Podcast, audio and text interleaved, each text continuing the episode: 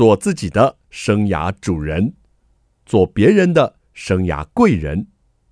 听听职涯顾问蓝如英的蓝老师生涯学堂，启动你的精彩人生。欢迎收听蓝老师生涯学堂。蓝老师生涯学堂呢，是每个礼拜二在环宇广播电台 FM 九六点七跟听众朋友空中相见。现在进入新的一年喽。过去的一年呢，大家经历了史上最严峻的新冠状肺炎了。新的一年，我们要为听众朋友的健康把把关了。我们推出了健康百分百的系列哦。非常感谢这个元培医事科技大学的林志。志成校长帮我们来策划这个节目，所以今天的来宾呢，打头阵就是我们林校长。林校长好，蓝老师好，各位听众大家新年好。校长，这个新的一年了，我们推出了健康百分百的系列啊，太感谢你了，自告奋勇帮我们策划了一个月啊四集的节目，是不是？请你先跟我们听众朋友说说这四集是怎么样的安排，怎么样的构想呢？这个月的四集哈，第一集会先讲一下什么叫做健康管理，是。然后接着呢，我们会来讲一下我们平常怎么样注意饮食方面的健康管理，是。然后再由我们的秘书长来介绍有关于生活习惯跟心理因素，嗯哼。最后再由我们元培医师科技大学健管系洪主任来介绍有关于运动健康的管理。是健康的管理啊，是一个一直很重要的课题。那您个人在健康的这个领域啊，很久了。那刚有说到一个秘书一个协会，这协会是是在做什么样的部分的工作？也跟我们介绍一下呢？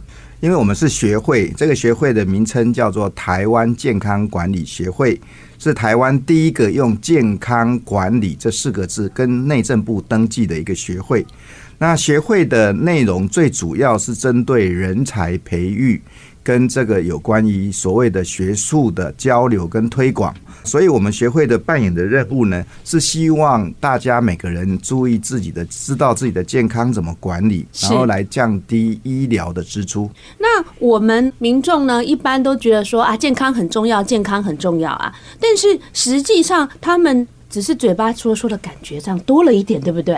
那您觉得呢？我们随着台湾呢要迈入这个超高龄社会啊，这个议题呢，听众朋友是不是应该有更深刻的意识到它的重要性呢？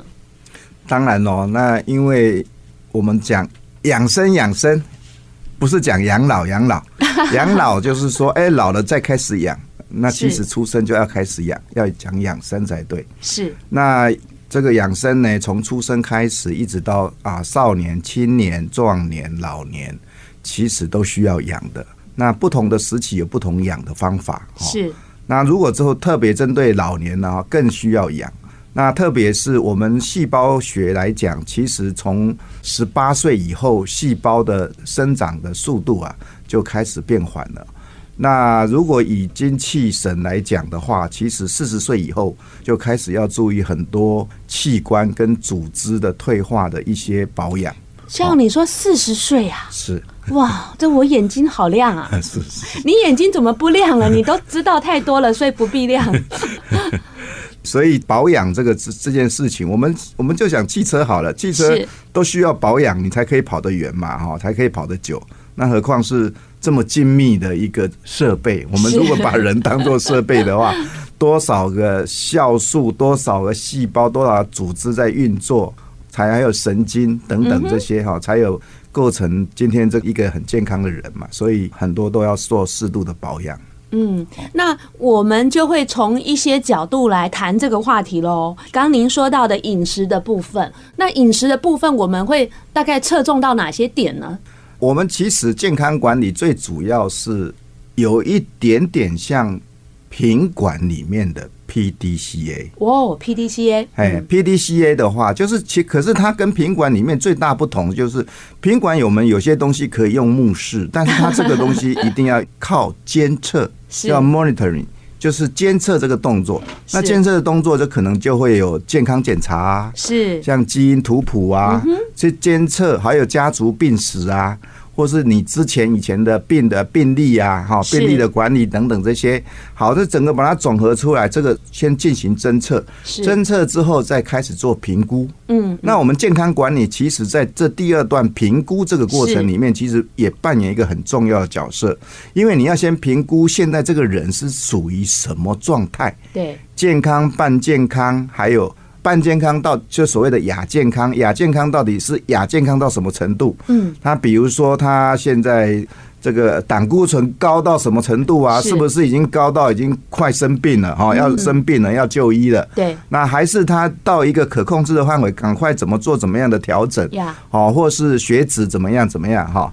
评估之后就开始要去下处方，是。那这个处方当然有很多种方式哈，然后再进行。那刚刚有讲过，其实我们的五大解决工具就是五项，是。第一项叫做饮食啊，主持人刚刚提到了饮食。对。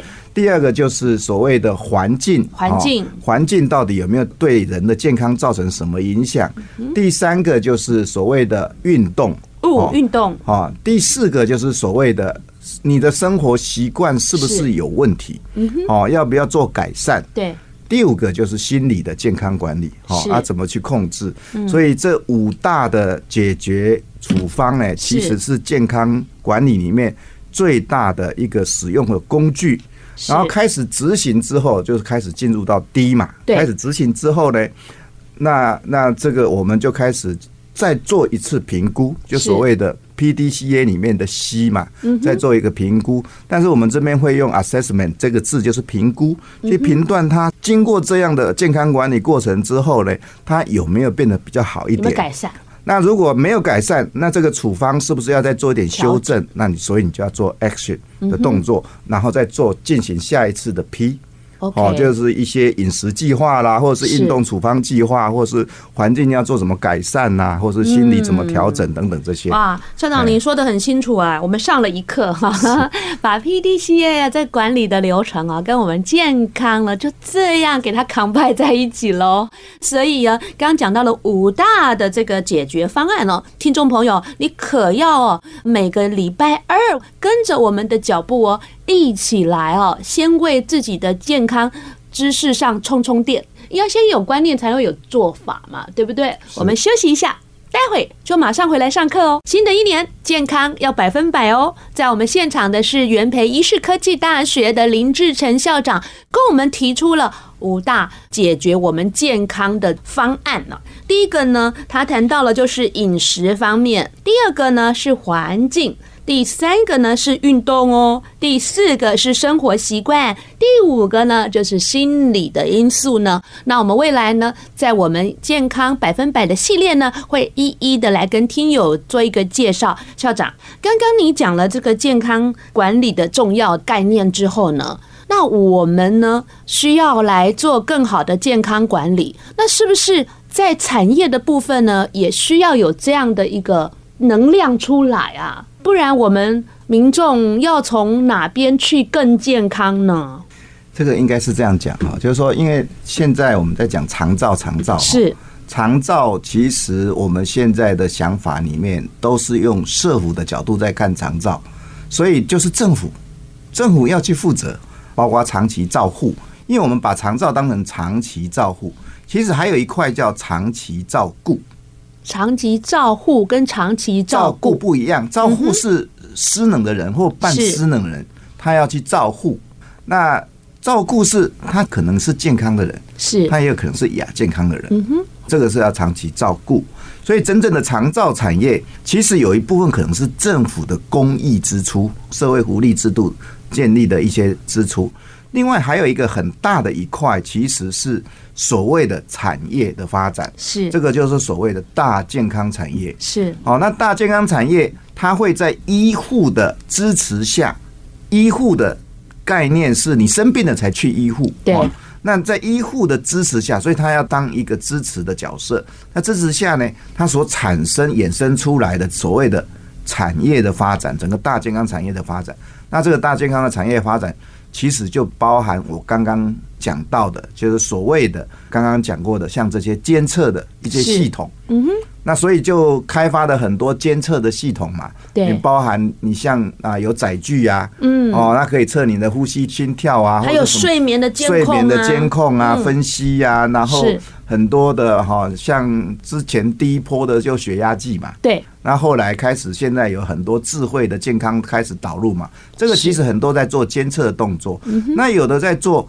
执行的解决的工作，像我刚刚讲那五大解决手段嘛，哈，五大解决手段，你比如说。像这个环境，那环境就有可能会有负离子机呀、清净机呀，嗯，或是像这个啊，这个杀菌杀菌液呀，对哦，你像我们那 COVID-19 的时候，口罩啊，对，那怎么样防护自己不要被感染呢？这个其实都是环境的健康管理。是，然后你像这个饮食的话，那就比如说保健食品啊，对啊，或是一些健康的料理呀等等哈。然后像这个运动的健康管理，那就有很多的可能要可以去。做，比如说你的。骨头哪边肌肉退化啦，可能肌力的训练啊等等这些，嗯，那心理健康就会产生很多啦。你包含芳疗啊，对，旅游啊，嗯，去森林康复啊，哈，换一个环境去做健康管理。这个旅游这件事情其实是结合到环境健康管理跟所谓的心理健康管理这一块一起合并的哈。嗯，那生活习惯改善就会有很多产生所谓的新行业出来，比如说像一些养生教练啊，嗯，然后。或一些健康咨询师啊等等，那像这些很多的行业跟人才别产生出来之后，我们要去下定义，是看这个人才的标准是什么？嗯，我们来去做训练，是因为我们可以感受得出来，就是说这整个大健康产业的范围事实上是很大的。嗯，为什么有时候大健康产业的范围会把管理加进来，是会把保险加进来，会把甚至各种行业都加进来？为什么？因为它的涵盖范围很大。比如说保险，你有保险是不是心里会比较安稳一点？有道理哦，心理健康嘛。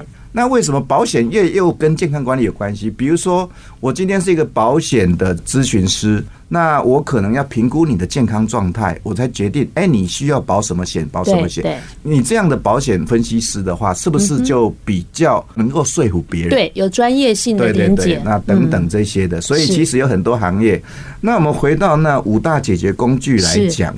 我觉得这整个哈，其实是有一个含义在里面，就是它有东方的思想，是也有西方的品质管理的概念。东方的思想指的是什么？《黄帝内经》哦，可以跟我们谈一下，好有趣耶！哎，《黄帝内经》的话，其实我们就是在讲天人合一。嗯，天人合一就是环境健康管理啊，对不对？所以你为什么要吃当时？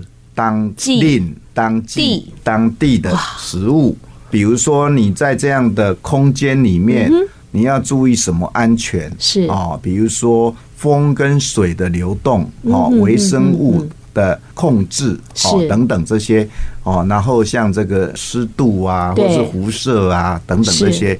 那第二项就比如说像饮食调节，是就是你怎么样让你自己健康的吃，健康的处理。其实《黄帝内经》都有提到嘛。是那刚像那形体的锻炼，就在讲运动嘛，你要形体的要锻炼嘛。身心调节就在讲这个嘛。那其他比如说像生活作息，是就是生活习惯改善嘛。对，是不是有东方的思想？嗯，其实产生的。你看这几千年。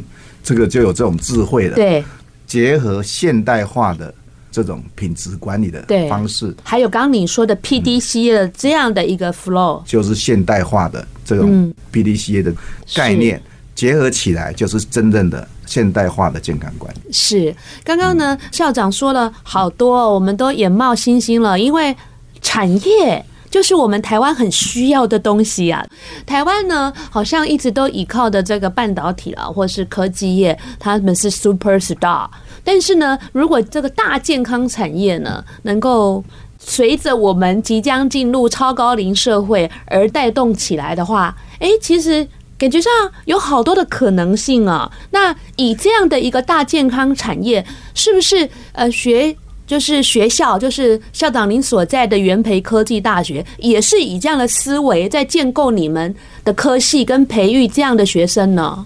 所以，我们全校就是在帮忙未来的这个大健康产业所需要的人才。是去下标准，嗯哼，然后去培育，然后去符合未来产业的需求。因为我们可以看到很多电子厂已经跟健康结合在一起了，是很多电子厂哈，或是资讯的大厂、科技大厂，其实纷纷的投入。我所知道的，像几个有名的，好像。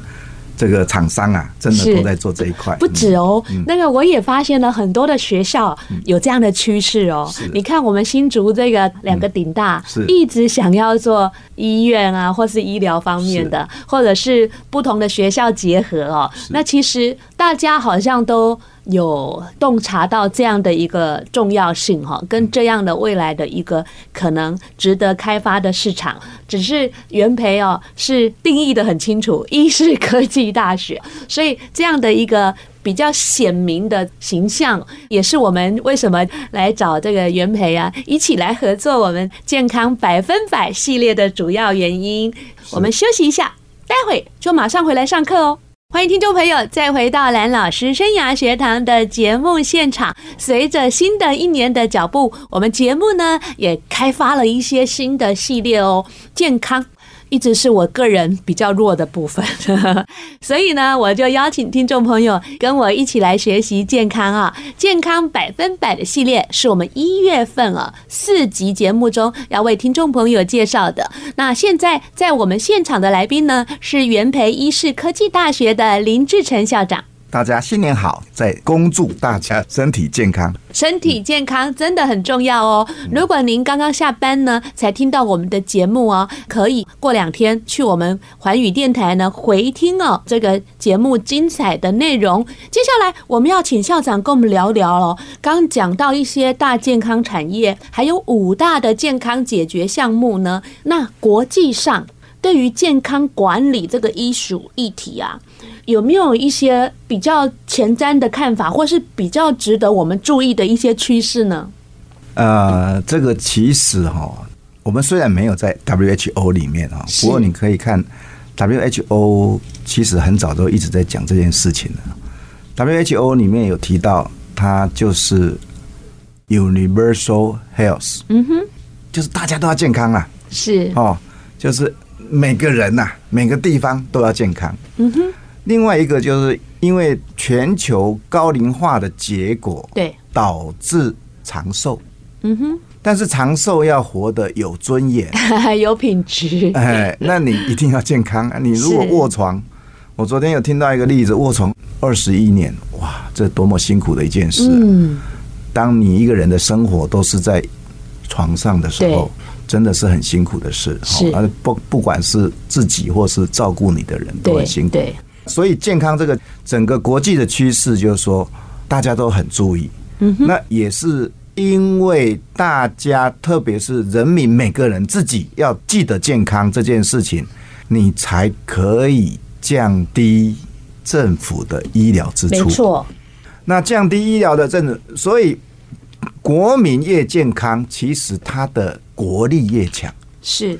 我想一个企业也是一样，一个企业如果你的员工啊，一天到晚请病假，这个企业怎么会强盛呢？是，不管他是不是在宅办公或是怎么样，你如果一个企业它的这个这个战斗力啊，这个活力不够的话，那个员工不够健康的话，其实那很多不管是脑力啊什么这些哈，这个或是制造力、生产力一定都会降低的。所以健康这件事情是很重视。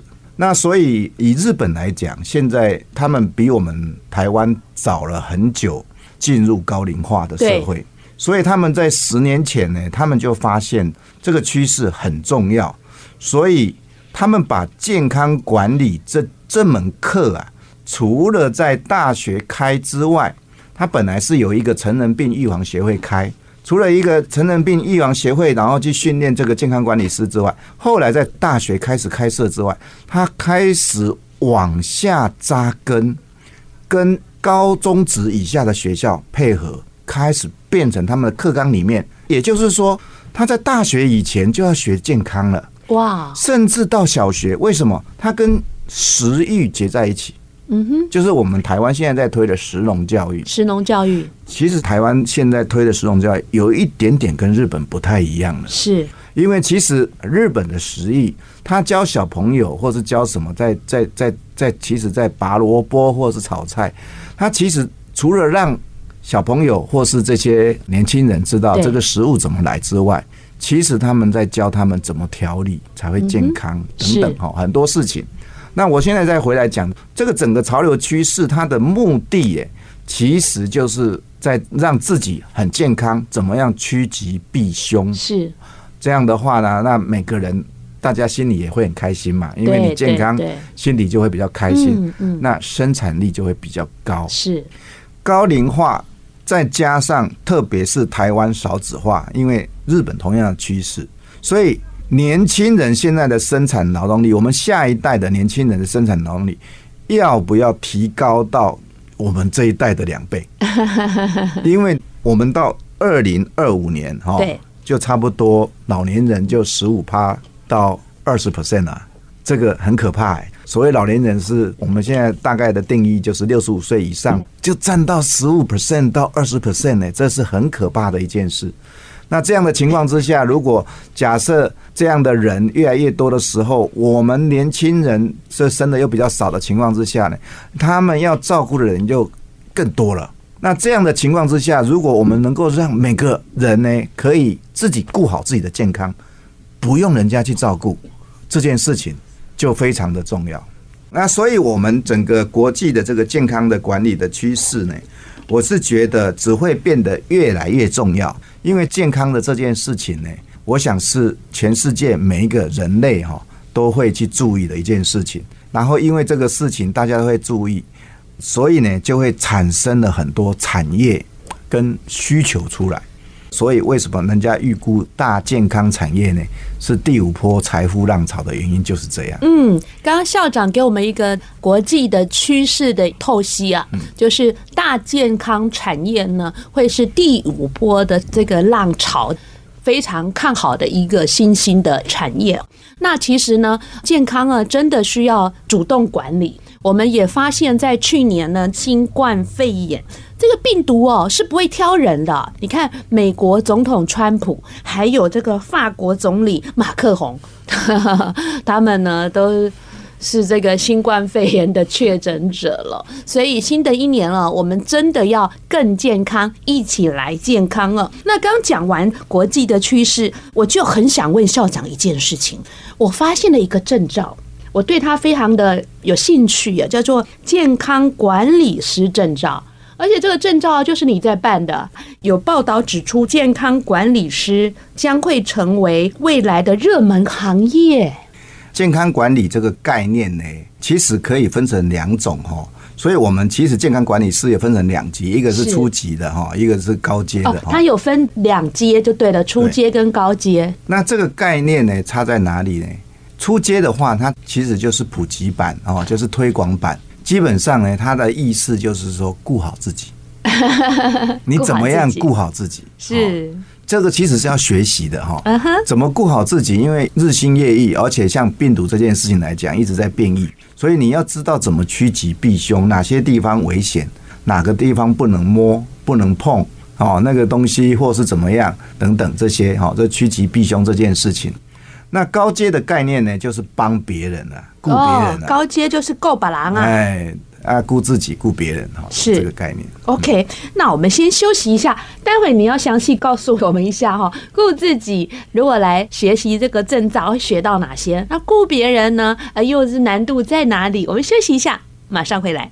据说这个健康管理师将成为热门的行业。刚刚元培的林校长跟我们说：“哎呀，最后我分这两种啊，初阶证照班跟高阶证照，对不对？初阶呢，主要是顾好自己；高阶呢，是要去照顾别人。那初阶的班，这么说起来，是不是人人都可以去上了？初阶的话，其实我希望哈，连。这个老阿妈啊，或是 都来上啊，大家都来上，而且我们要教的越简单越好，因为他要顾好自己。对，那个这个其实也在帮很多算政府做事情。嗯哼，哦，因为我其实应该是台湾第一个把日本的这个健康管理士，它其实是士是这个概念呢带回台湾。因为我那时候是台湾健康管理协会的发起人，因为我把这个名字带进来，其实就是把他们健康管理的概念带到台湾来。那我最主要是非常认同他们，就是说有一些这个医师，但是他们不主导，是然后让一些非医师的人用非医生的角度来看健康的这件事情，可不可以用一些非医疗的手段，让人维持在健康跟亚健康？就是如果你是亚健康，就回到健康状态；那你如果是健康状态，你就维持健康状态，是这样，不要进入到疾病状态。这概念，我觉得这个理念很好，所以我们把它这样来推行。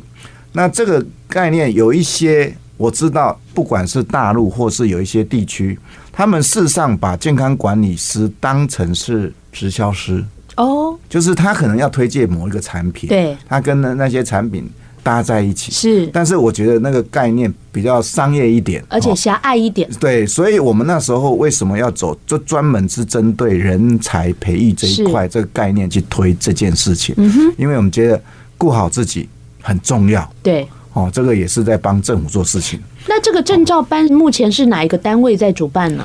啊，我们学会啊。哦，就是台湾健康管理学会。哎，台湾健康管理协会。那我们当然也可以授权到各个县市。这个如果有希望搭配的，像我们合作，这个月开始在中立要准备开班了。是。那平常有的在台北哦，新竹是。那然后我们甚至有到花莲开过一次。其实全国都有开过啦，所以我们也是希望普及这个概念，对，让这件事情呢，让所有的都可以顾好自己的健康。是因为刚刚在前段校长已经说了，日本都把这个已经都往下推到高中国中了哦。那所以借由这样的一个证照来传递这样系统化的健康知识，我觉得是挺好的。那听众朋友有兴趣，是不是就上学会的网站来了解？是，那我们其实也有脸书，然后也有网站，好的，那很认真的在推这件事情，而且我们也不希望走偏了哈。那希望大家可以都很健康。对，那接下来我就要请校长来跟我们聊一下哦，就是在我们的健康五大这个解决工具里头的环境，对我们好重要呢。就是说，我们皮肤会接触啊。我们呼吸都会接触，那环境跟健康的部分，我们要怎么样来重视呢？环境健康的部分哦，这个其实哦，大家以前都怎么想，就就是空污啊，对，水污啊这些问题，其实不是只有这些问题。是我们在讲人的环境健康管理这件事情的时候，其实你要把那个天人合一的那件事情带进来。嗯哼。天人合一那什么概念呢？我们应该有听过文天祥，天地有正气，哦，杂然复流行。哦，为什么你在这个牢里面呢，会比较容易生病？啊，空气不流通，环境我知道了。对，然后可能湿气比较重，是，有的你就特别是地牢，嗯，那你在吃喝拉撒都在同一个地方嘛？对，那你像这个。我们现在讲一个屋子里面的环境来讲好了，比如说你空气有没有对流？对，你很多墙壁有没有水管经过？是，那它有没有渗水？嗯哼，那湿度在那边是不是床放在那边有问题？对，你的梁为什么大家说不要睡在梁底下？嗯，因为梁有钢筋。